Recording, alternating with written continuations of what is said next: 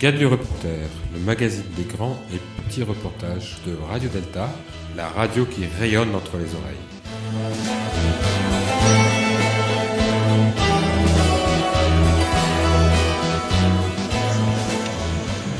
Bonjour à tous.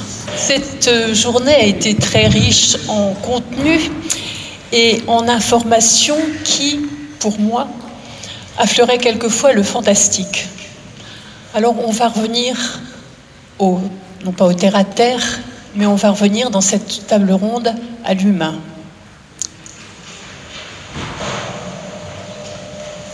Le thème de cette table ronde, de la maladie au malade, une relation de confiance, un dialogue essentiel.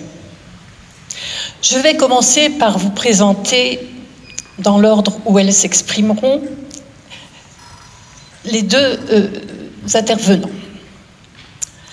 À ma gauche, Madame le docteur Nadine Le Forestier, qui est neurologue à l'hôpital de la Pitié-Salpêtrière, pôle des maladies du système nerveux central, du système nerveux, pardon, centre de référence SLA, ça veut dire sclérose latérale amyotrophique, Île-de-France. Docteur en éthique et droit médical. Elle exerce à l'espace régional de réflexion éthique Île-de-France, à l'espace régional de réflexion éthique maladies neurodégénératives, enseigne au département de recherche en éthique Université de Paris-Sud Paris-Saclay et enseigne également à Paris 5 et Paris 6 pour les étudiants en médecine pour divers masters et DU. À ma droite, Madame le docteur Florence, euh, Madame le professeur, pardon, Florence Pasquier, professeur de neurologie à l'Université de Lille, chef du service de neurologie et du CMMR. Le CMMR, c'est le Centre Mémoire de ressources et de recherche au Centre hospitalier universitaire de Lille le professeur Pasquier coordonne le Centre national de référence pour les malades Alzheimer jeunes, qui comprend trois sites, outre celui de Lille, celui de la Pitié-Salpêtrière et celui de Rouen. Elle est membre de l'unité de recherche INSERM relative aux troubles cognitifs dégénératifs et vasculaires, préside la Fédération des CMMR, et euh, coordonne depuis de nombreuses années déjà le réseau de consultation mémoire du Nord et préside depuis 2002 un réseau de santé ville-hôpital autour des patients atteints de maladies d'Alzheimer ou de maladies apparentées.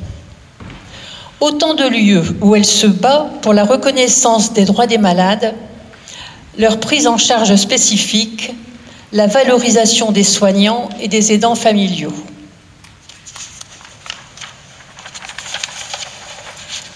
Je vais commencer par poser une question à Madame le docteur Le Forestier.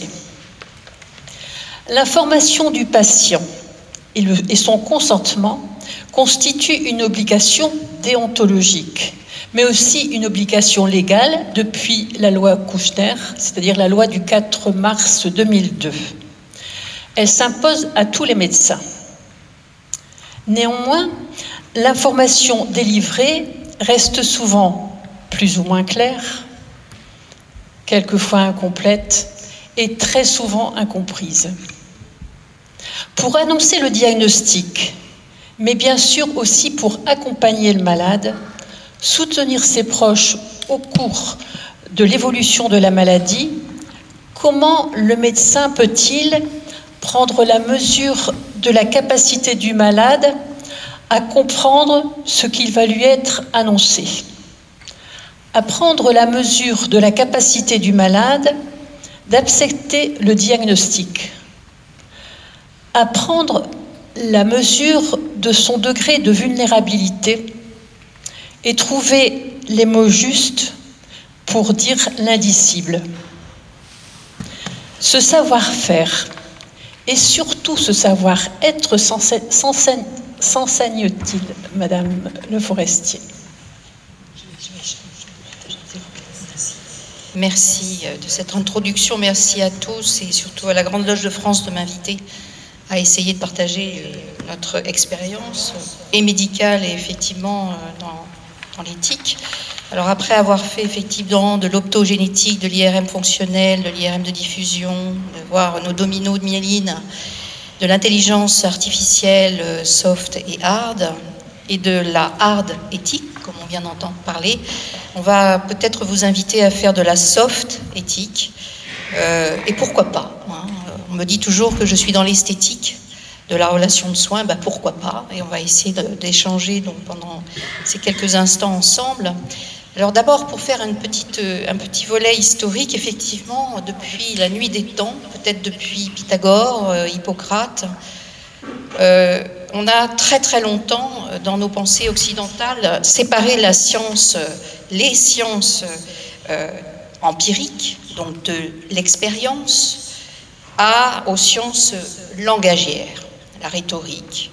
Et tout ceci nous a collé un petit peu à nos façons de faire par rapport à l'autre, si bien que ça a également introduit une séparation euh, de la tradition logique à la tradition sceptique et notre qualité de médecin qui essayait effectivement d'emmagasiner des données pour devenir de plus en plus pertinent par rapport à une certaine vérité médicale de l'autre, a abouti à ce que nous avons été particulièrement ridicules pendant des siècles, à savoir à des médecins très dogmatiques, très mystiques, très religieux, et pour arriver à l'orée de, des connaissances scientifiques à devenir paternalistes. Finalement, en médecine, euh, et le lieu de l'exercice de la médecine a été souvent un lieu d'absence de pensée de l'autre. C'est surtout un lieu où on effectivement doit dire, mais on est surtout dans un lieu où il y a de l'action, il y a de la décision dans l'action.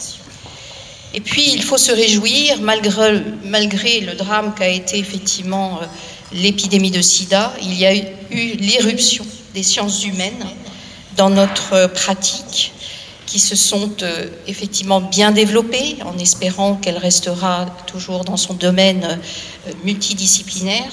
Et pour reprendre un terme que j'aime beaucoup de Madame Delmas Marty, après euh, effectivement une homonisation de la relation soigné-soignant, on vient à une époque où on l'humanise un petit peu plus, c'est-à-dire qu'on va essayer de respecter la dignité de l'être humain.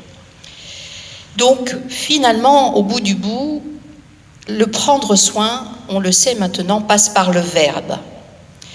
Quand on va au chevet d'un malade, on ne prend pas son cahier. Il s'agit de dire et de mettre en mots ce qui va devoir être révélé à quelqu'un qu'on a souvent considéré non sachant. Et ça, ça a été une erreur méthodologique dans les relations absolument euh, délicates, voire euh, source de violence inouïe. Hein. il n'arrive pas une seule fois où je suis invitée à un dîner où j'ai pas quelqu'un au cours de la soirée qui va me raconter la façon dont on lui a annoncé sa maladie. C'est encore aujourd'hui d'actualité et c'est vraiment terrifiant parfois d'entendre certaines histoires. La société est avant tout construite pour que se prendre soin passe par la culture. Or, très longtemps, nous ne nous sommes pas interrogés sur ce qu'est la personne avant qu'elle soit malade, qu'elle soit un patient, une patiente. Ainsi, lorsque on va se décider à dire quelque chose à un patient, il faut déjà, avant de se critiquer soi-même en tant que soi-disant sachant, interroger le degré de la responsabilité que nous incarnons. Et si l'on interroge ce degré de responsabilité, nous nous ouvrons à l'intéressement de l'autre à qui l'on va s'adresser. Et forcément, si l'on s'intéresse à l'autre, on est obligé de s'interroger soi-même. Chaque action a une intention. Prendre la parole, c'est une intention. Combien de fois nous allons auprès d'un malade où un malade vient nous voir en consultation, combien de fois interrogeons-nous l'intention de l'action d'ouvrir la bouche pour dire Monsieur, je sais ce que vous avez, vous avez une maladie de Charcot. Combien de fois on s'est interrogé pour dire Est-ce que je suis dans une disposition pour dire ce qui va sidérer une existence? Ainsi, je pense que pour s'engager dans euh, la mise en mots de cette euh, euh, soi-disant vérité médicale, il faut en passer par plusieurs interrogations. Premièrement, qu'est-ce que la vérité? Est-ce qu'elle n'est qu'utilité? Et si c'est une utilité, quelle est l'utilité de cette vérité pour le patient, pour le proche Le proche qui sera là et qui va entendre la sentence, combien de temps vont nous sacrifier dans cette mise en mots? Et quelle est l'utilité pour le soignant? Une vérité ne doit pas servir, une vérité doit être utile. Ainsi, si nous nous engageons à dire effectivement une certaine vérité, l'intérêt, c'est deuxième interrogation, c'est de s'interroger où se situe la vertu du dialogue. Ainsi, je pense que lorsque l'on se décide lorsqu'on rentre dans cette temporalité de l'hyper-décision sémantique, de devoir dire à une personne qu'elle a une maladie neuro-évolutive, sans préciser qu'elle est incurable, mais malheureusement, c'est compris dans les inframots, dans les silences, je pense qu'il est essentiel de se poser la question de est-ce que cet homme cette femme, avant d'être un patient, une patiente, a-t-elle envie de rentrer dans ce dialogue? On a longtemps négligé le savoir de nos patients. Je pense qu'il faut déjà considérer que nos patients viennent nous voir en quête de quelque chose. Ils ne sont pas complètement naïfs. Et donc je pense que s'il y a une vertu dans ce dialogue où tout le monde mouille sa chemise, c'est d'interroger effectivement quelle est cette quête. Si bien que, et c'est ce que je dis souvent à mes étudiants, lorsque l'on s'engage à dire la maladie délicate, difficile à traiter, la maladie de Charcot, la maladie d'Alzheimer, la maladie de Parkinson, on s'engage à assumer, incarner la responsabilité qui sera celle de la promesse Tenir, tenir ses promesses, c'est être responsable, disait Nietzsche. Ou être responsable, c'est tenir ses promesses plutôt. Donc, interroger l'intention de l'action, commencer à se préparer à rentrer dans un dialogue en interrogeant effectivement notre disposition, et ensuite nous intéresser au sujet à qui nous allons donner effectivement des outils pour qu'il soit informé, mais également qu'il soit compétent dans les décisions qu'il devra prendre. Il y a donc un moment où nous nous accordons à accéder à l'idée d'utiliser un temps qui peut être complètement surréaliste que de d'annoncer des choses qui, encore une fois, euh, est une forme de vérité, mais qui n'est pas forcément une forme de réalité. Très souvent, je me suis rendu compte que même si l'on connaît bien nos patients, nous avons tous, chacun entre, en nous, une quantité de réalité qui nous échappera toujours. Et ça, si on ne le garde pas à l'esprit en tant que médecin, je pense que l'on fait du mal. Cette quantité de réalité, c'est là où va se nicher cette extraordinaire faculté de l'être humain, et on l'a dit tout à l'heure, la tragédie humaine, la condition de l'homme moderne, c'est de savoir, ce savoir mortel, eh bien cette fabuleuse capacité qu'a l'homme de créer cette quantité de réalité qui nous échappe, c'est son imaginaire, et cet imaginaire est le puits à la fois de sa construction singulière et pourtant transcendantale en nous, de sa propre dignité, mais également de cette extraordinaire possibilité d'avoir toujours de l'espoir. Et pour avoir vu mes patients sur le long cours, pour les avoir vus à leur dernier souffle, il y a toujours de l'espoir jusqu'au dernier souffle d'être, de rester un être de relation sociale. Ainsi, je pense que à partir du moment où on s'engage dans la mise en beau, on s'engage dans un dialogue, on s'engage à donner un temps, on s'engage à être confronté à ce temps, on s'engage à accepter les silences qui sont parfois d'une puissance euh, ébranlante, parfois terrifiante, et nous nous engageons à redonner la possibilité aux patients, à partir du moment où on l'interroge, puisque finalement le dialogue et l'écoute commencent par la question, si l'on questionne nos patients, on leur demande ce qu'ils ont compris, on commence à débusquer les registres sémantiques et leur représentation qui nous permettra, qui nous permettront de comprendre où il en est dans son chemin et jusqu'où je peux aller dans le chemin de la vérité aujourd'hui, en ce moment-là si bien que redonner cette parole au patient lorsque l'on doit annoncer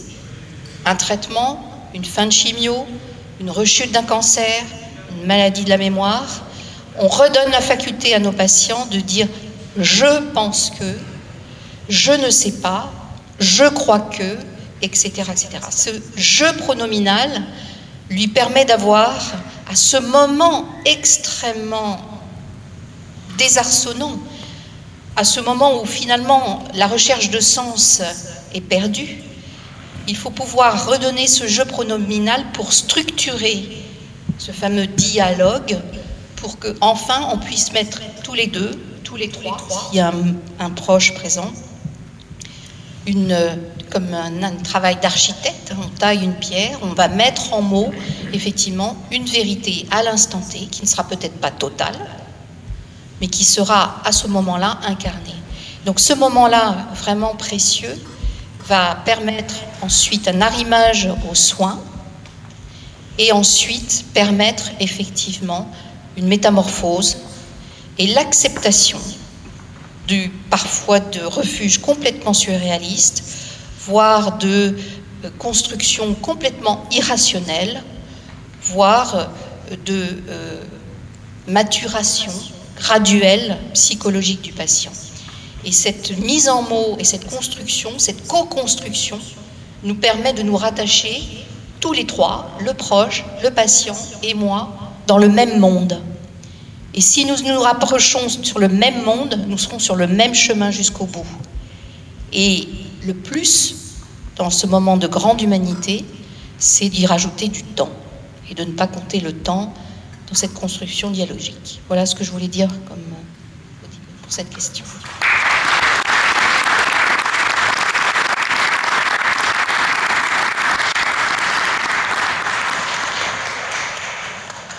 Madame le docteur Le Forestier nous a rappelé que la prise en soin passe par le verbe et que la parole du professionnel de santé est le point d'ancrage de la perception d'être bien soigné.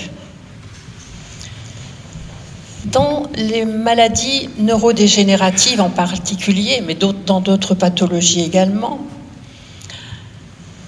l'impuissance du thérapeute l'oblige à la relation dialogique la plus sociale qui soit.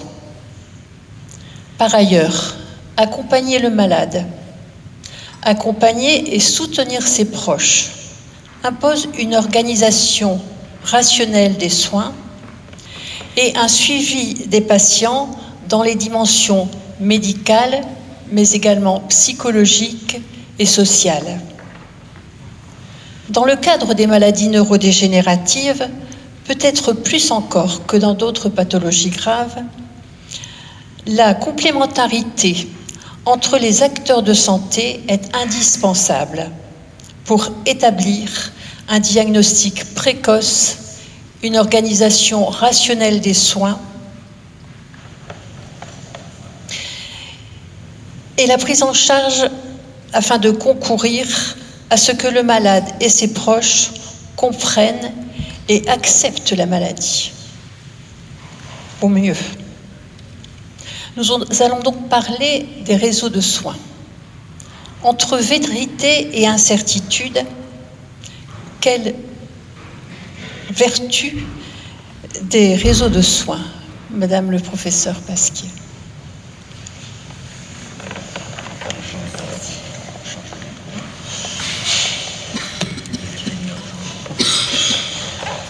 Merci, merci beaucoup.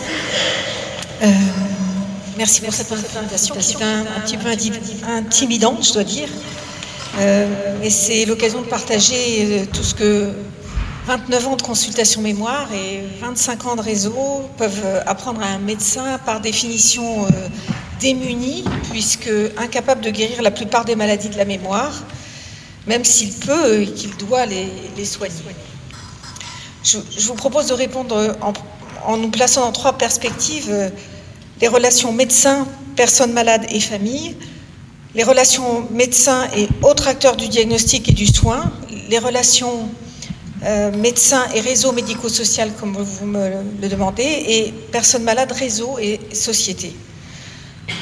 Alors, concernant médecins et personnes malades, familles, euh, j'associe personnes malades et familles, car concernant les troubles cognitifs, la particularité et que les médecins ont besoin de la famille, ou du moins d'un accompagnant proche de la personne malade. Quand je dis famille, ce n'est pas du tout toute la famille, bien entendu, mais, le, plus souvent le conjoint ou un enfant qui est l'accompagnant privilégié, qui connaît bien la personne malade, qui vit généralement avec elle ou la côtoie beaucoup et de près. Et c'est précieux si elle l'a connue avant la maladie et peut relater ce qui a changé pour mieux repérer les signes et les symptômes qui aident à caractériser la maladie et à juger d'une intervention éventuelle quand elle est possible, comme un traitement, puisque ces maladies, là je parle bien de maladies d'Alzheimer et de maladies apparentées, altèrent la mémoire, parfois le jugement ou le langage, ce qui peut rendre incomplet ou même inexact le récit de la personne malade. On voit ce qui peut se jouer quand une personne malade dit euh, qu'elle fait tout, euh, qu'elle fait ses courses, ses activités habituelles comme elle l'a toujours fait, alors que le conjoint témoigne de l'inverse. Le médecin doit faire la part entre la vérité de la personne malade, qui souvent dit des choses plausibles, c'est juste que ce n'est pas la vérité du moment, et la vérité de l'accompagnant. Il faut garder la confiance des deux. Cela se passe souvent par un temps dédié à chacun, sans renoncer ou passer outre, euh, sans passer outre le, secret médical. Et il faut le savoir, le diagnostic est souvent difficile, pas toujours, mais assez souvent difficile. Plusieurs maladies, plusieurs types de lésions cérébrales peuvent donner les mêmes symptômes. Et les maladies neurodégénératives ne sont pas très spécifiques en l'absence d'un faisceau d'examens relativement sophistiqués, comme les tests neuropsychologiques, l'imagerie cérébrale, l'IRM et la tomographie d'émission de positons, la biologie du liquide cérébrospinal qu'on recueille par une ponction lombaire.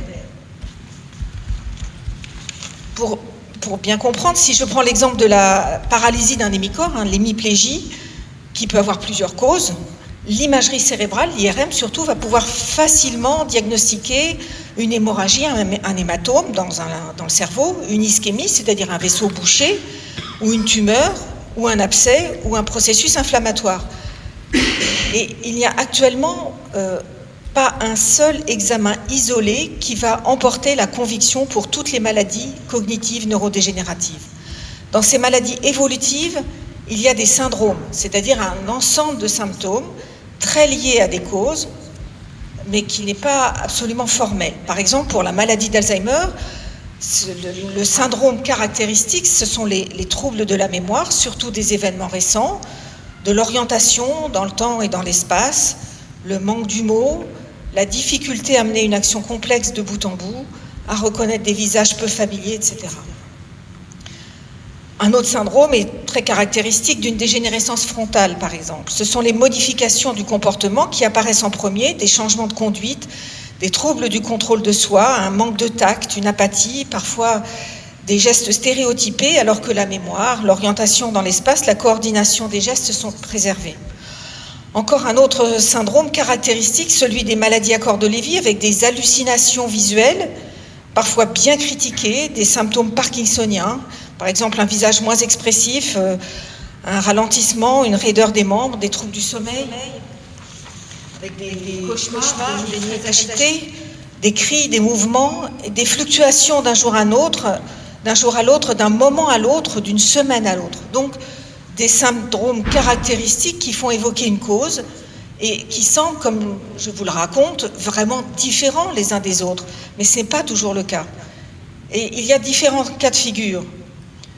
Soit les symptômes n'orientent pas vraiment vers une pathologie particulière, ils ne sont pas caractéristiques, ou ils évoquent plusieurs pathologies sans emporter une conviction. Soit l'imagerie va montrer autre chose que ce auquel on s'attend, par exemple l'atrophie, c'est-à-dire la réduction du volume du cerveau qui signe la dégénérescence, n'est pas du tout dans les régions attendues. Par exemple, pour la maladie d'Alzheimer, on s'attend à une atrophie dans les régions postérieures du cerveau et on trouve l'inverse, une prédominance dans les régions antérieures. Ou la révélation de lésions vasculaires très étendues auxquelles on ne s'attendait pas, ou l'association de pathologies est possible et même assez fréquente. Encore euh, un autre cas, c'est quand l'imagerie n'est pas contributive, et dans ces cas-là, on va aller plus loin dans les examens avec l'accord du patient. Et je voudrais euh, rappeler que nous nous situons dans le contexte d'une consultation mémoire, c'est-à-dire que la personne est venue de son plein gré, ou assez souvent aussi euh, sur incitation de ses proches, mais on n'a pas été la chercher dans la rue et on ne l'a pas ramenée de force à la consultation. Ça veut dire qu'elle a une demande, qu'elle a besoin de savoir. Et comme on ne peut pas biopsier le cerveau comme les autres organes, on fait, c'est ce qui est a de plus intrusif finalement, euh, une, une, ponction lombaire et euh, d'autres examens d'imagerie en plus de toutes les, les, évaluations cliniques et comportementales. Donc si ces examens ne sont pas concordants, ce qui n'est bien sûr pas le cas de plus fréquent, mais cela arrive, alors, et c'est là que je voulais en venir, le médecin doit exprimer ses doutes à la personne malade et à la famille, c'est-à-dire à l'accompagnant. Et les doutes, euh, on le sait, sont difficiles à vivre. Euh, souvent, l'évolution, le temps va apporter des éléments supplémentaires qui vont conduire au diagnostic. Pendant tout ce temps qui va prendre des mois ou des années, il faut garder la confiance, expliquer ce qui n'est pas une situation confortable, ni pour la personne malade, ni l'accompagnant, ni les médecins. Et c'est là qu'intervient une autre perspective qui est le réseau de médecins et de professions paramédicales, d'acteurs du diagnostic qui se rencontrent en réunion de concertation pluridisciplinaire, les RCP. Chacun, neurologue, neuropsychologue, orthophoniste, neuroradiologue, médecin nucléaire, biologiste, confronte son expérience, c'est-à-dire ses connaissances, devant ces entre guillemets, cas difficiles. Ils vont réinterpréter les examens, en proposer d'autres. Ce sont en général les centres experts qui mènent ces euh, RCP, ces réunions. Ce sont les recours des consultations euh, mémoire de ville ou d'hôpitaux non, non universitaires. Et là, je dois dire que la France est bien organisée. Chaque centre hospitalier universitaire dispose d'un centre expert pour beaucoup de pathologies et les CMRR, les centres mémoire de ressources et de recherche, pour les troubles cognitifs, pour ce qu'on appelle les consultations mémoire. Et les examens rares se font dans un centre dédié. Par exemple, la génétique de la maladie d'Alzheimer, pour les cas rarement euh, héréditaires, hein, c'est moins de 2% des cas, se fait à, à la génétique des dégénérescences lobaires frontotemporales se fait à la Salpêtrière à Paris, et ainsi de suite. Et tous ces centres collaborent, échangent, les consultations et centres mémoire se rencontrent au sein de la Fédération des centres et consultations mémoire au moins deux fois par an. Et tous ces échanges, évidemment, euh, concourent à améliorer le niveau des connaissances et euh, homogénéisent les connaissances de tous les professionnels de France. Il existe d'ailleurs un, un, enseignement national, un DIU, un diplôme interuniversitaire qui est organisé depuis 2015 et qui s'adresse à tous les médecins spécialisés qui travaillent ou vont travailler dans un centre ou une consultation mémoire. Alors, ce, diplôme a vocation, bien sûr, d'améliorer les connaissances de chacun, mais aussi de faire travailler ensemble les médecins de formation différentes, neurologues, gériatres, psychiatres principalement, ce qui va enrichir leur pratique. C'est toujours des, points d'abord de, des pathologies très différentes, et, et va leur donner un, un, réseau de personnes recours, et ce n'est pas la moindre des choses, euh, va les former aussi à la recherche clinique et à la collaboration scientifique. D'ailleurs, ce DIU est ouvert partiellement aux scientifiques sous forme d'AUEC, d'attestation universitaire d'études complémentaires, ce qui permet euh, aux cliniciens et aux chercheurs de se rencontrer. Euh, et, une chose très précieuse quand on travaille dans le domaine des maladies neurodégénératives qui n'ont pas encore de traitement curatif, c'est bien la recherche clinique. Euh, nous n'avons pas de traitement, mais nous avons des avancées, des connaissances en recherche fondamentale et nous contribuons de notre mieux à la recherche translationnelle. C'est extrêmement gratifiant pour les médecins, pour les équipes soignantes, qui restent, euh,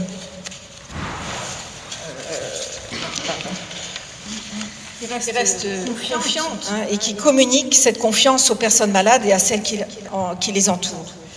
C'est aussi un moyen euh, d'améliorer les standards de soins, de suivre soigneusement les personnes malades, d'être attentif à tout changement lié ou non à la maladie, mais qui retentit sur l'état de la personne.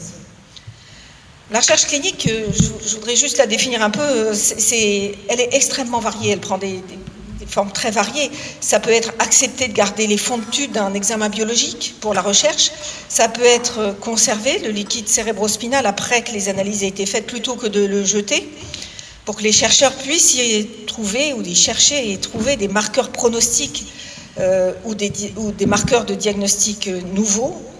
C'est accepter de rester cinq minutes de plus dans une imagerie par résonance magnétique pour valider de nouvelles séquences, c'est accepter de répondre à un questionnaire de sciences humaines et sociales, c'est tester un nouveau test de mémoire ou de langage, c'est aussi accepter de faire le don de son cerveau à l'issue du, décès, ou bien sûr participer, et ça c'est ce qui est le plus classique, à un essai thérapeutique. Donc comme vous l'avez dit, euh, je, coordonne un réseau de santé ville-hôpital sur la mémoire qui est labellisé depuis 2002 dans le département du Nord et du Pas-de-Calais, qui s'est élargi l'année dernière aux Hauts-de-France. Et initialement, ce réseau avait cinq objectifs. Le soin, le, package euh, formation, sensibilisation, enseignement, l'accompagnement médico-social, la santé publique et la recherche.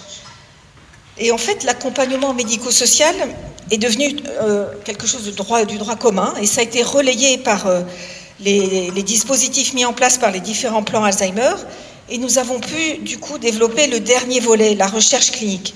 Et plusieurs consultations de la région, ont pu euh, se consacrer davantage à la recherche clinique, aidée par une équipe mobile de recherche composée d'une neurologue, d'une infirmière de recherche et d'une attachée de recherche clinique, et soutenue par la Maison régionale de la recherche clinique pour les aspects réglementaires et stratégiques. Et ces centres non universitaires ont pu participer à des essais interventionnels, des programmes hospitaliers de recherche clinique, un programme européen et d'autres études cliniques, ce qui a permis d'offrir à des personnes malades la possibilité de participer à la recherche sans se déplacer jusqu'au CHU de Lille.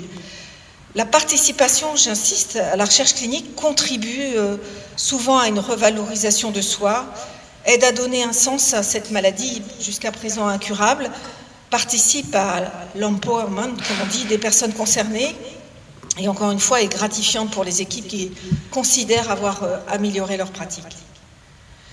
Nous avons la chance d'avoir une structuration de la recherche translationnelle en France aussi, et donc euh, dans, les laboratoires d'excellence, par exemple, qui ont été créés, on met en commun des équipes qui travaillent sur des domaines variés, du plus fondamental, hein, de la structure des protéines, de la biologie de taux, du peptide amyloïde à la génétique, à la clinique, aux sciences psychosociales et à l'éthique, et notamment à l'éthique en recherche. Nos échanges sont passionnants et enthousiasmants, décloisonnent complètement ces disciplines et changent les regards. Je suis convaincue que les patients tirent un bénéfice de cet engagement au service des connaissances. Au-delà, il existe depuis le, plan maladies neurodégénératives des centres d'excellence sur les maladies neurodégénératives. Donc, euh, c'est les COEN, c'est l'acronyme anglais, qui sont pluridisciplinaires et transnosographiques, c'est-à-dire qu'ils concernent certes la maladie d'Alzheimer, mais aussi de Parkinson, les maladies apparentées, la sclérose latérale amyotrophique et même la sclérose en plaques. Et décloisonner les maladies neurodégénératives qui ont un, un mécanisme, des mécanismes communs, des conséquences proches aussi, est tout à fait profitable. Ces sept euh, centres d'excellence français peuvent participer à des appels à projets internationaux réservés à ces centres experts. Et il existe une politique européenne de la recherche qui est vraiment intelligente, qui oblige les meilleures équipes à travailler ensemble au lieu d'être en concurrence. Alors la troisième perspective est la relation médecin et réseau médico-social qui est une avancée considérable promue par les trois derniers plans Alzheimer et le dernier plan maladie neurodégénérative. Il existe désormais des relais pour l'aide aux personnes malades et aux aidants déclinés dans tout le territoire national, professionnel, donc vraiment des professionnels, et qui est interactif. Parmi les dispositifs, outre les, dispositions euh, financières, euh, qui varient d'ailleurs selon qu'on est jeune ou âgé, je cite euh, les orthophonistes qui ne font pas qu'améliorer le langage. Elles s'occupent, ils s'occupent aussi de prévenir les troubles de déglutition, donnent des conseils de communication et sortent les personnes de chez elles. Et elles font aussi le lien avec les, les personnes qui vivent avec elles. Les auxiliaires de vie, le portage des repas, tout ce qui peut faciliter le quotidien, le passage des infirmiers pour la toilette, les médicaments, les soins, les kinés, mais aussi les centres locaux d'information et de coordination avec qui euh, les centres communaux d'action sociale connaissent toutes les structures dont les personnes malades et leurs aidants peuvent avoir besoin sur leur territoire. Les équipes de soins Alzheimer à domicile qui sont pluridisciplinaires et qui viennent à, domicile donc faire un bilan et proposent des objectifs pour euh, améliorer le quotidien en lien avec les proches au cours de 15 séances et qui peuvent être renouvelées les plateformes de répit. C'est pas toujours des très jolis noms. Hein. Des maisons des aidants, c'est un, un peu plus sympathique, qui est un lieu chaleureux où toutes les informations sont apportées. Un soutien psychologique est proposé, mais aussi des ateliers, des formations pour améliorer les connaissances et faciliter la vie, apprendre à s'étendre, euh, garder la maîtrise de sa, vie. Les accueils de jour qui sociabilisent les patients et euh, donnent une sorte de respiration à la famille, les hébergements temporaires, les Mayas, alors ce sont des termes très barbares, méthodes d'action pour l'intégration et les services d'aide de soins dans le champ de l'autonomie, mais qui ont des, alors encore pire, gestionnaires de gras complexes, c'est un nom abominable, mais qui a une fonction très utile. Quand l'entourage est dépassé ou fragile, qui accompagnent dans leur, leur démarche personnes malades et leurs familles et font le lien avec les médecins et les centres mémoire. Et je n'oublie pas les associations de patients et de familles qui depuis longtemps accueillent, informent, soutiennent les patients, les accompagnants, contribuent aux efforts de recherche et sont pleinement intégrés dans le maillage des dispositifs. Et pour finir, euh, le centre de référence euh, pour les malades Alzheimer jeunes, qui signifie un âge de début avant 60 ans, qui est une barrière d'âge médico-social, puisque les aides financières et les dispositifs médico-sociaux sont différents avant 60 ans, dépendant de, du régime, du régime personnes handicapées et après 60 ans, dépendant du régime personnes âgées, ce qui est pour l'instant très différent. Et ça, ça n'aide pas à s'y retrouver. Et il y a aussi des particularités cliniques euh, des personnes jeunes qu'il est important de faire connaître. Donc certes, il y a encore du travail pour faire connaître euh, toutes ces structures, mais les choses progressent vite sous l'impulsion des agences régionales de santé qui, sont, qui, ont toutes, qui ont toutes un référent maladie neurodégénérative. Et je terminerai par euh, la perspective personne malade et société, la plus importante peut-être, mais celle dont je ne suis certainement pas la plus compétente et qualifiée pour en parler. Je veux juste dire que la stigmatisation de la maladie d'Alzheimer est délétère et à, tout point de vue? Elle nuit au bien-être de la personne malade et de son entourage, elle nuit aux soins, on vient consulter tard, elle nuit à la recherche, on vaincra la maladie quand on pourra l'arrêter ou au moins la ralentir très tôt. Et pourtant, il y a d'énormes progrès. Quand nous avons créé le Centre Mémoire en 1990, ça fait un moment, et que les journalistes ont commencé à s'intéresser à cette consultation, il était impossible de, trouver euh, quelqu'un qui accepte de témoigner, d'être filmé encore moins. Cette maladie était totalement honteuse. Les journalistes médicaux nous disaient qu'il était plus facile de trouver des témoignages pour une maladie vénérienne que pour la maladie d'Alzheimer. Et quand les personnes malades elles-mêmes voulaient témoigner, c'est leur famille qui les en dissuadait. Les temps ont bien changé, les personnes acceptent de témoigner, même d'être filmées, et parfois même le revendiquent. Ça reste toujours très embarrassant pour les médecins de, le proposer, mais ils sont aussi conscients que faire connaître la maladie, comment elle se diagnostique, comment on peut vivre bien malgré elle, et faire connaître les développements de la recherche ont contribué à lui donner une meilleure image. Ce qui est aussi encourageant, c'est la prise de conscience politique internationale des enjeux des maladies neurodégénératives que l'on vaincra en nous associant et en collaborant tous ensemble. Je vous remercie.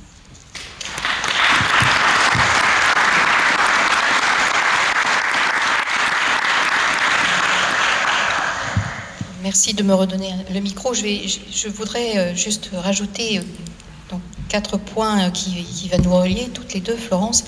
C'est que, premièrement, on, pourrait se poser la question, j'ai entendu ce matin et en début d'après-midi, c'est que on voit d'un côté le développement de nos neurosciences de façon absolument exponentielle moi-même, parfois, j'ai très très mal à la tête pour suivre, alors que je lis tous les jours des articles et, je m'instruis de ce, cette part neuroscientifique profonde que je ne peux pas euh, épouser euh, tous les jours parce que je suis plus au chevet des malades et auprès des étudiants.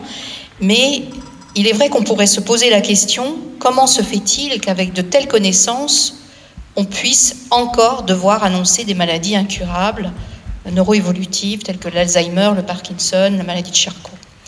En fait, peut-être que vous le savez, mais je vais le mettre euh, à ma manière, à ma sauce, la force de notre cerveau, hein, cette plasticité dont on a parlé euh, régulièrement au cours de cette journée, cette, magnifique machinerie de 100 milliards de neurones, chaque neurone a un corps cellulaire euh, truffé de plus de 10 000 dendrites, ces épines dendritiques, et chaque dendrite a plus de 10 000 connexions avec d'autres euh, voisins, plus l'interaction, comme il a été dit ce matin, de la glie, et chaque corps cellulaire est prolongé d'un axone qui va être en lui-même une, arborisation qui va lui-même donner des milliers, des dizaines de milliers de connexions.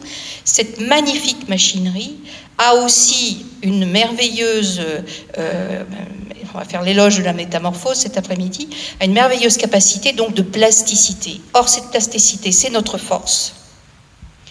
C'est probablement même une force que pourra peut-être pas, je l'espère, complètement un jour mimer l'intelligence artificielle lourde, mais cette force est notre faiblesse, nous, soignants. Puisqu'on le sait, si on veut faire bref, toutes ces maladies sont des protéinopathies. Encore une fois, je, je simplifie au maximum. C'est-à-dire que vous avez le temps d'installer une protéine anormale dans un corps cellulaire il y a de telles connexions de plastique autour de ce corps cellulaire malade que ce corps cellulaire malade va passer inaperçu. Mais il n'empêche que cette protéine va être, entre guillemets, contagieuse. Et de contiguïté en contiguïté, vous allez avoir des réseaux neuronaux qui vont être atteints par cette protéinopathie, mais nos compensations vont être absolument géniales puisque nous avons des patients qui ont par exemple une mutation génétique hautement pénétrante dans une famille d'Alzheimer, de Parkinson ou de maladie Charcot, parce que vous savez que dans toutes ces maladies, il y a à peu près 10% de formes familiales et de 90% de formes sporadiques, eh bien, nos patients qui ont pourtant cette mutation depuis leur naissance vont révéler les premiers symptômes qu'à 50, 60 ou 70 ans. Toutes ces années passées a été le témoin de cette plasticité qui fait que cette maladie n'a pas pu être révélée cliniquement. Et c'est pour ça que nous sommes encore très impuissants, nous, neurologues, quand on voit nos patients arriver, finalement, c'est fichu. Donc, c'est pour ça que quand je dis à mes étudiants, c'est pas parce que nous sommes impuissants, et c'est ce que vous avez dit, que nous sommes inutile, voire incapable. Au contraire, nous étoffons. il y a véritablement une ruche anthropologique qui va essayer d'étoffer pour que faire se peut, nos patients, nos familles ne soient pas dans l'isolement de la maladie, dans l'isolement social et dans l'isolement amical, et qu'il y a tous ces réseaux qui se mettent en place. C'est une des premières choses que je voulais dire. La deuxième chose que je voulais vous dire, je vous rassure maintenant, depuis à peu près une dizaine d'années, pratiquement dans toutes les facultés de médecine, et je pense que vous le savez, nous enseignons, nous, hein, nous tentons d'enseigner cette expérience de la relation humaine qui nous érode, qui nous épuise, qui nous engage et qui nous fait parfois pleurer. On l'enseigne aux, patients, aux, étudiants ainsi que leurs proches et à, tous les engagés. On enseigne cela aux étudiants avec des malades L'enseignement se fait maintenant en binôme dans les relations de soins. Et donc moi j'enseigne depuis 8 ans à Paris 5 et Paris 6 et je suis accompagnée d'un de mes malades et lui de son côté il va dire comment il a ressenti ce moment, qu'est-ce qu'il exige en tant que patient. Parfois j'ai aussi le proche et ils vont dire chacun à leur façon quel a été le conflit des libertés en jeu dans ces moments de mise en, euh, mots de, de ces tragédies et de ce non-sens et comment tout cela a pu être structurant. Et également, nous, enseignons tout cet engagement à multifacette pour que nos patients restent des êtres de société. On ne peut pas ne pas parler d'Internet dans cette troisième euh, table ronde. Je disais toujours à mes étudiants également que finalement, nous nous arrangions bien avec nos ambiguïtés et nos ambivalences. Nous avons un petit peu plus de mal avec les ambivalences d'autrui surtout quand on, essaye de mettre en mots certaines vérités. Et puis, je disais que finalement, là où on a quelques soucis relationnels, c'est plus par rapport à la réalité. Maintenant, je ne peux plus le dire. Depuis ces réseaux sociaux et cette information extrêmement abondante, euh, qui va dans tous les sens, qui est déstructurée et qui n'est pas forcément faite pour structurer notre façon de penser, nous donne, comme vous le savez, et euh, je, viens de lire encore un livre extraordinaire de Myriam Revaud-Dallon, la faiblesse, du vrai, un livre que je vous recommande. Ce n'est pas parce que effectivement nous avons cette multiplicité d'accès à l'information que nous sommes rassurés. je ne sais pas si vous savez, il y a un terme qui est en train de, de sortir, alors que nous avions eu des décennies, voire des siècles d'hypochondrie Aujourd'hui, on parle de web-chondrie. Nous avons des patients qui viennent à notre consultation avec cette autoconsultation qu'est Internet, dans des états psychologiques extrêmement dramatiques, ayant cru comprendre que le symptôme qui les affectait depuis quelques années, quelques mois, était exactement ce qu'il avait lu sur Internet, se sont auto-proclamés maladie de Charcot, pour ne prendre que cet exemple que je connais bien. Et ce sont des patients qui sont terriblement malades parce qu'ils engouffrent leur famille, parce qu'ils engouffrent leur identité professionnelle, et ils sont absolument extrêmement difficiles à récupérer. Et ça, c'est catastrophique parce que cette information déstructuré, ne structure pas nos modes de pensée et nous fait croire que nous savons. Et enfin, le dernier point pour ne pas emboliser ce micro, je voulais euh, refaire rebondir sur ce qui a été dit sur euh, ce que j'appelle la médecine, ce que nous appelons la médecine des 4 P, personnalité, personnalisée, prédictive, préventive et participative. Cette médecine des 4 P, moi, j'y adhère et je suis tout à fait d'accord. La seule chose, c'est qu'encore une fois, être informé, c'est accessible pour nous tous. Être euh, compétent dans ce qui va nous être donné à décider euh, devant l'épreuve de la maladie, c'est une autre étape qui n'est pas tout à fait, euh, encore une fois, facile. Et dans tout cela, qu'est-ce qu'il faut en fait? C'est encore une fois une relation où l'on s'investit on, s'engage à effectivement répondre à cette, caractéristique absolument ontologique de l'être humain, c'est-à-dire de pouvoir avoir un dialogue avec quelqu'un qui sait un petit peu plus quelque chose d'avance. Et ça, c'est vraiment essentiel. Et c'est pourquoi je, pense qu'effectivement, la, la, médecine technique, la médecine qui pourra effectivement diagnostiquer beaucoup plus précocement que moi une maladie de Charcot, je m'en réjouis, mais le maillon euh, qui devra, à mon avis, quand même exister, c'est quand même essayer d'éveiller, encore une fois, nos humanités dans ces moments qui sont très difficiles. Merci beaucoup. En vous écoutant l'une et l'autre, euh, j'ai entendu parler de compensation, de plasticité cérébrale. Pour certaines pathologies qui sont des, des pathologies chroniques, il existe une éducation thérapeutique des patients. On sait que, pour les maladies neurodégénératives, il n'y a pas de traitement préventif, et je parle de traitement médicamenteux, et il n'y a pas de traitement curatif. Mais peut-on, dans le cadre de la prise en charge, faire une éducation, ou se fait-elle, une éducation thérapeutique des patients? Oui, c'est une très bonne question, et oui, bien sûr, euh, il existe. Euh, dans plusieurs endroits des mises en place d'éducation thérapeutique du patient. Alors pour ceux qui ne sauraient pas tout à fait ce qu'on entend par là, euh, c'est un peu sous forme d'atelier où des personnes qui sont atteintes de la même maladie se retrouvent avec des professionnels qui insistent sur un point particulier. Ça peut être par exemple bien se nourrir ou euh, comment envisager, comment partager euh, le secret de son diagnostic avec ses amis, avec sa famille. Ça peut être comment mieux vivre au quotidien, avoir des petites trucs et astuces pour se faciliter la vie. Et euh, dans l'expérience que je connais, euh, c'est quelque chose qui fonctionne très bien. Pour autant, euh, ce qui est assez déroutant pour ce qui est de la maladie d'Alzheimer, c'est que autant quand on interroge les personnes sur comme leur ressenti sur ces ateliers, elles sont absolument très pertinentes dans leur critique ou dans leur jugement, qui est souvent favorable. Et quelques semaines ou quelques mois après, elles ne se souviennent plus d'avoir participé à l'éducation thérapeutique. C'est la, limite de, cet exercice. Je crois que je vais passer la parole à Madame Castello. Ça va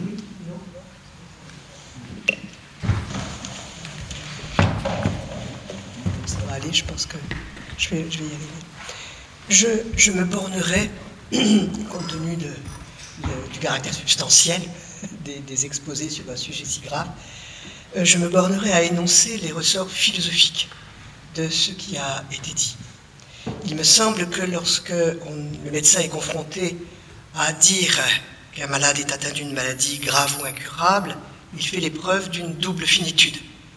D'abord la finitude médicale elle-même, finitude en termes de savoir, parce qu'on ne peut pas guérir s'il n'a pas encore le savoir, mais aussi, tout le monde le sait, finitude matérielle, finitude financière, finitude en personnel de qualité, ce qui, comme tout le monde sait, produit dans les hôpitaux des situations qui parfois sont très douloureuses ou parfois sublimes. Euh, nous sommes dans une population qui vieillit et euh, nous savons tous que si nous avons un AVC, eh bien, entre l'hôpital et l'EHPAD, il n'y a rien. Et pour les seniors encore jeunes, c'est vrai que c'est triste.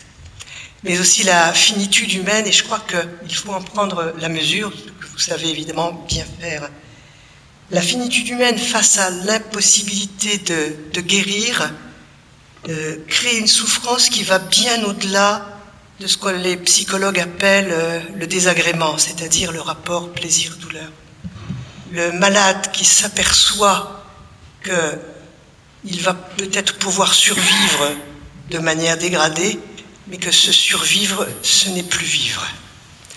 Et il fait euh, l'expérience de ce que les philosophes appellent le mal. Euh, les philosophes distinguaient toujours le mal physique et le mal moral. Le mal moral, c'est celui qui sort de la méchanceté.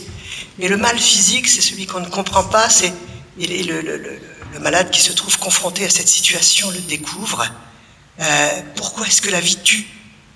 Euh, pourquoi est-ce que la vie va tuer mon cerveau avant mon corps? Voilà, oui, c'est cette. Pourquoi est-ce que la nature est une gâcheuse?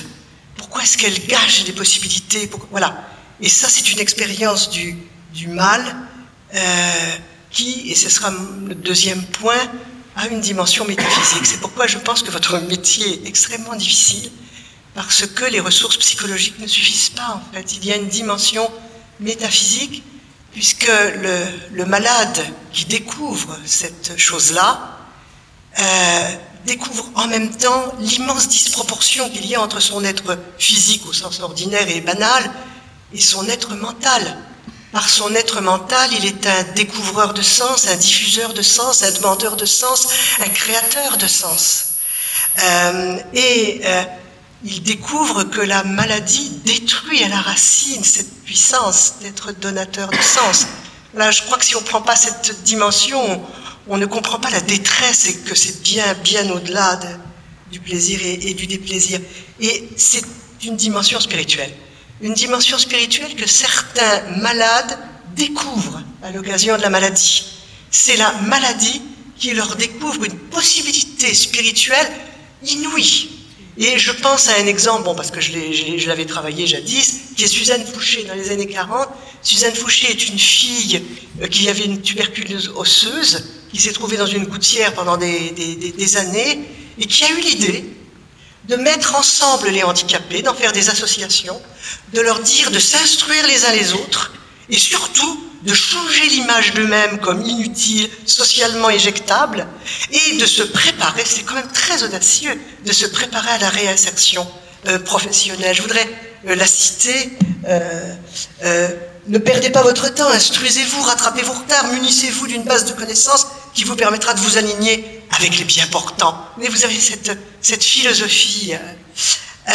donc, je dirais ici que quand on voit ça en, en éthique, le, volontarisme, eh bien, il n'est pas prêt d'être remplacé par une machine quand même. Là, hein, là, je crois que c'est pas trop possible. Alors, je voudrais maintenant arriver à la dimension du dialogue que vous, que vous avez toutes euh, souligné à, juste titre. Et en effet, le dialogue est essentiel parce que, alors voilà, il s'agit d'humanité, c'est-à-dire sur ce mot que vous avez terminé, et l'humanité n'est pas une propriété physique. C'est même pas une propriété juridique. Parce que vous pouvez très bien dire que les hommes ont des droits. Si vous êtes dans un État qui ne les donne pas ou qui ne les reconnaît pas, ça sert strictement rien. L'humanité appartient au domaine des significations. Et les malades, même malades, même dans un triste état, sont encore dans le monde des significations. Et il y a là une responsabilité symbolique du médecin qui est très forte. C'est la différence que je ferai entre le professionnalisme et l'éthique professionnelle. Le professionnalisme, c'est le talent technique de savoir réparer. Mais l'éthique professionnelle, c'est le talent de savoir restaurer ou conserver la puissance symbolique, la personnalité symbolique d'un malade. Et ça, c'est très fort. J'ai eu l'occasion de donner des, cours d'éthique à l'école de Montsouris, qui est une école d'infirmières, et j'ai toujours été très touchée par le fait que beaucoup d'infirmières, pour leur euh, mémoire de fin d'études, cherchaient des sujets sur un rapport au malade qui ne soit pas simplement la compassion.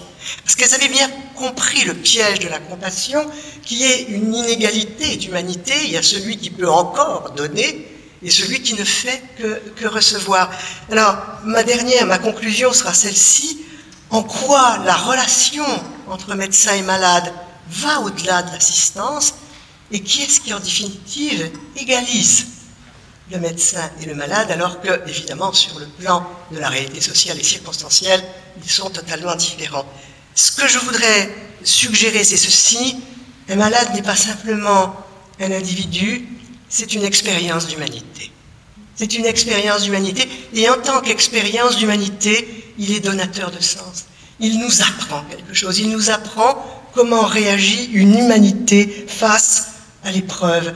J'ai constaté que Lévinas est un philosophe qui a beaucoup de succès dans l'éthique médicale, parce qu'il a avancé le concept de responsabilité pour autrui. Eh bien, je crois qu'on peut le prendre en ce sens-là, la responsabilité pour autrui, c'est pas simplement je me sens obligé d'aider les autres, ça c'est gnangnan. Euh, la responsabilité pour autrui, c'est de s'apercevoir que c'est l'autre qui précisément dans cette expérience de souffrance me donne, me révèle une mission éthique. Et c'est lui. C'est lui qui me la donne.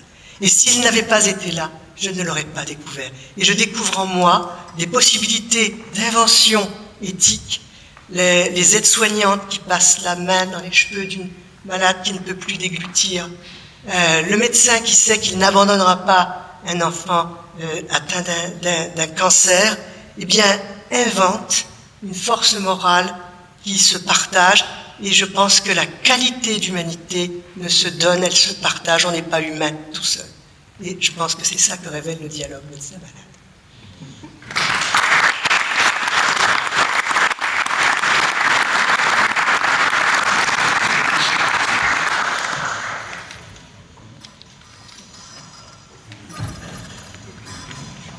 Est-ce que, vous auriez quelques questions? Oui, voilà, j'en vois déjà une. Avant de passer la parole à, Pierre-Marie Adam pour conclure. Parlez bien fort.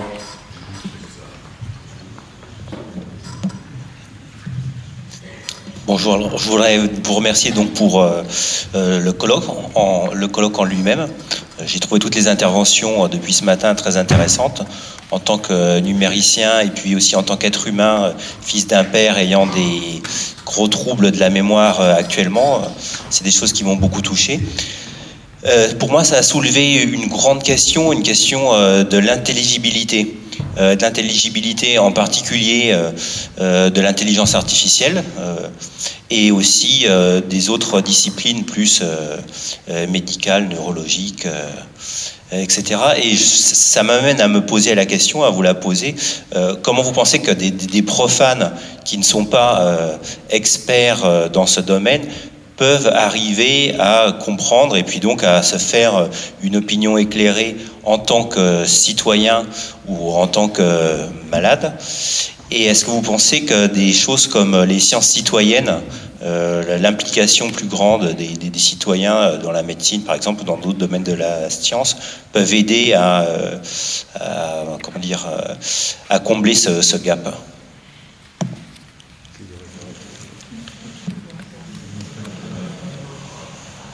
Je me permets de, répondre pour une idée qui, à mon avis, va se développer. Nous avons effectivement besoin, et ce sera les nouveaux métiers pour nos étudiants, pour nos grands-enfants, nous avons besoin de traducteurs. Traducteurs, c'est-à-dire de gens qui sont capables de comprendre la technicité de la médecine, la technicité de l'informatique, et de le transporter sans faiblesse, c'est-à-dire sans déperdition d'information, de le transporter dans un langage qui soit un langage grand public. Et ça, ce sont des nouveaux métiers qui vont se, qui sont, qui vont se développer. Je confirme complètement ce que vous dites, et euh, il y a même un nom pour ça. On les appelle les médiateurs, euh, les médiateurs scientifiques ou, médicaux. Et, c'est évident que c'est très très important de, de, de connaître pour comprendre. Et, je rajouterais également que euh, ce que nous essayons aussi d'infuser à nos étudiants, euh, puisqu'on est dans le rendement, dans l'efficacité, dans l'hyperconnaissance, c'est qu'il y a des situations qu'il faut admettre extrêmement difficiles, voire aporétiques. les sciences n'aiment pas ce terme.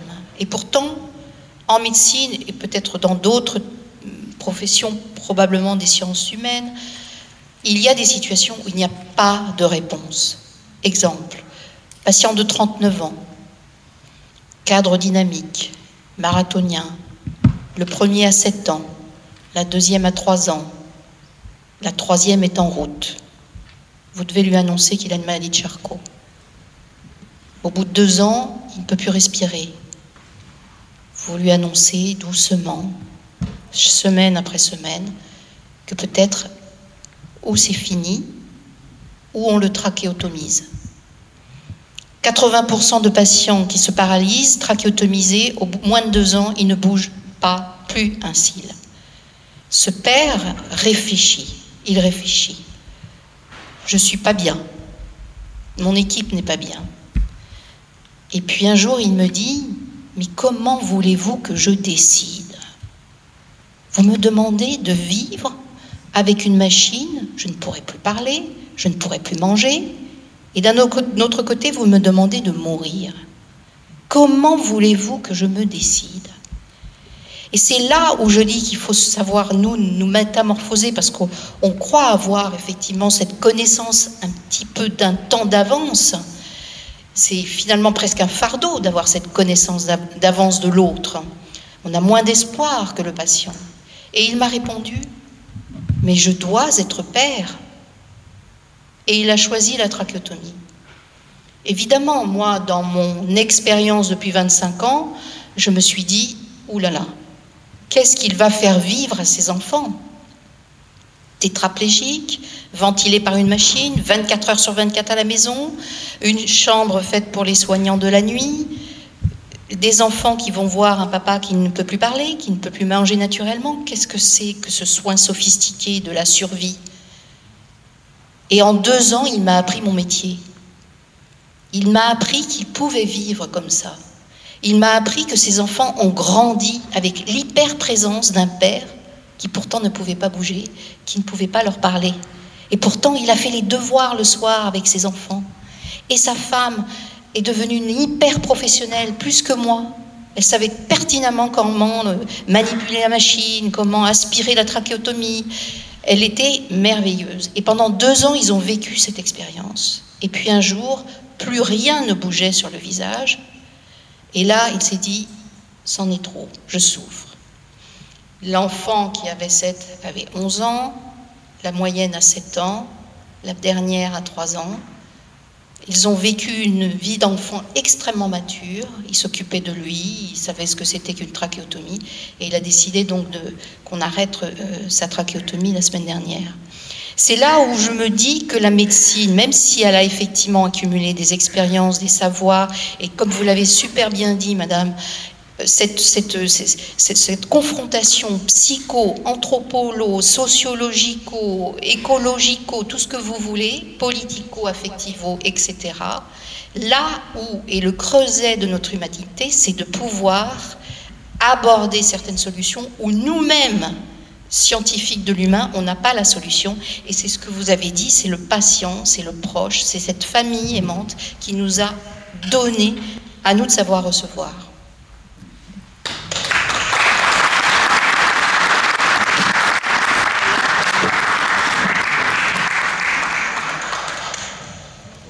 Auriez-vous une autre question? Oui, madame?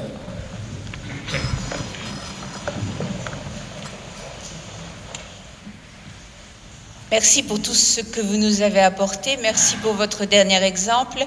Euh, je veux simplement dire qu'il y a, au-delà de la science, d'autres façons de progresser et de rétablir aussi le fait qu'à partir du moment où nous naissons, nous sommes appelés à mourir et je pense que c'est peut-être ça qu'il faut remettre aussi. Euh, c'est aux familles, et il n'y a pas besoin d'être maçon pour l'enseigner.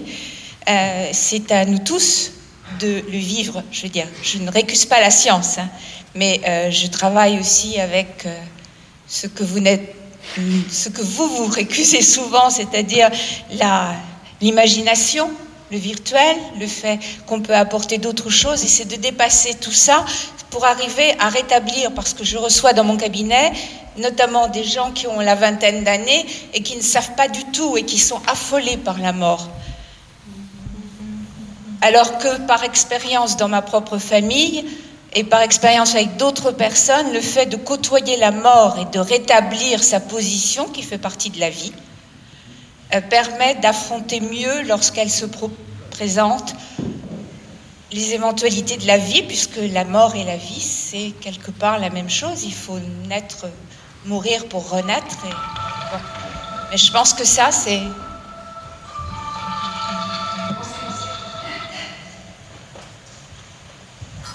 Auriez-vous une réponse? Effectivement, vous avez entièrement raison. Euh, je pense que notre humanité existe parce qu'elle euh, se sait finie. Si nous n'avions pas cette connaissance qu'il y a une fin, euh, et, comme le disait Woody Allen, l'éternité c'est long, surtout à la fin, je pense qu'on ne serait pas ces magnifiques êtres de création, comme vous nous l'avez dit tout à l'heure, la création, c'est vouloir changer le réel. Cette création, elle va puiser dans notre imaginaire, dans notre espoir. Et si on ne savait pas que finalement, il y a un mur, il y a un chemin avant ce mur, où on passe à autre chose dans la vie, à partir de la mort, on n'aurait pas toute cette ingéniosité pour améliorer notre condition. Et, et c'est ce que j'essaye, moi, de, d'insuffler à mes patients quand j'annonce cette SLA, par exemple j'essaye de leur... Euh...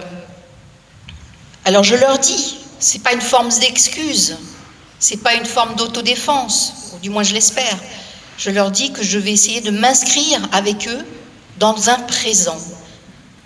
Hein, on est toujours qu'est-ce que j'étais belle, qu'est-ce que je vais devenir, mais on ne dit pas je suis. Et, l'épreuve de se dire ça y est, je sais de quoi je vais mourir, Bon, c'est bon, la valise est là maintenant. À nous de remplir cette valise avec des paramètres qui font qu'on survit toujours à, de toute façon, une condition mortelle. Eh bien, je vous remercie. Je vais. Je vous remercie à tous et à toutes, bien sûr. Et je vais passer euh, la parole à notre grand maître Pierre-Marie Adam pour qu'il puisse euh, ben, s'asseoir, clôturer ou debout, comme tu veux, euh, ou assis ou debout, pour clôturer, ce, colloque. Merci à vous toutes et à vous tous. Vraiment un moment, euh, pour moi, un moment très fort. Merci. Ne partez pas, il n'y en a que pour deux minutes. Merci à ceux qui étaient là depuis ce matin parce que ça leur a permis de découvrir, enfin, de réapprendre que le cerveau est à la fois plastique et évolutif, ce qui n'était pas une évidence pour tout le monde, en tout cas, encore une fois, pas pour moi. Apprendre en tout cas que son fonctionnement est de mieux en mieux observé et compris, avec les risques que cela comporte.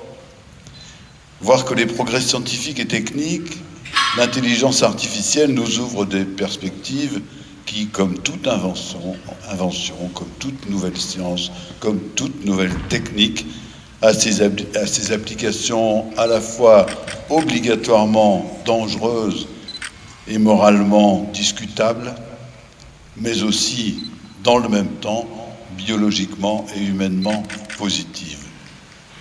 Tout cela, c'est très bien, mais et c'était surtout l'objet de la dernière table ronde dont je ferai presque, mais par appétence personnelle, l'exception, enfin la table ronde exceptionnelle par son côté à la fois plein d'émotions, plein d'humanité, plein de philosophie, parce que cela concerne essentiellement l'homme avant de concerner le malade ou son cerveau.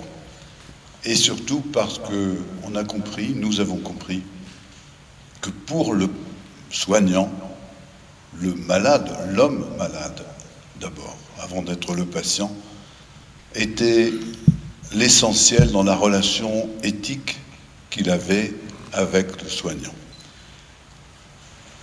Et je dirais aussi merci à Madame Monique Castillo pour son éclairage philosophique sur chacune de ces, de ces tables rondes et pour l'apport qu'elle a pu faire dans cette dernière table ronde qui elle-même était humainement, philosophiquement très importante. Alors, bien sûr, euh, j'ai entendu, je l'avais écrit, je veux dire, vivre c'est tragique par nature, puisque vivre ou plutôt philosopher, c'est apprendre à mourir. Mais nous avons bien compris que mieux apprendre à mourir si l'on en a besoin, c'est aussi essentiel et nous le devons à ces professionnels de la santé que nous avons entendus. Merci à vous. J'espère que vous partirez ou que repartirez en en sachant un peu plus maintenant que, ce que quand vous êtes arrivés et ce serait dans ce cas tout le mérite des organisateurs que je remercie encore d'avoir choisi la Grande Loge de France pour en être le siège. Merci à vous.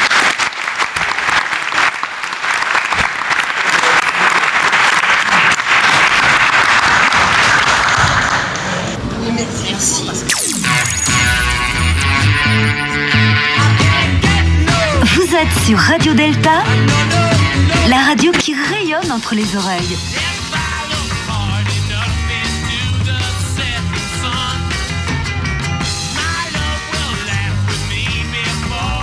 Radio Delta.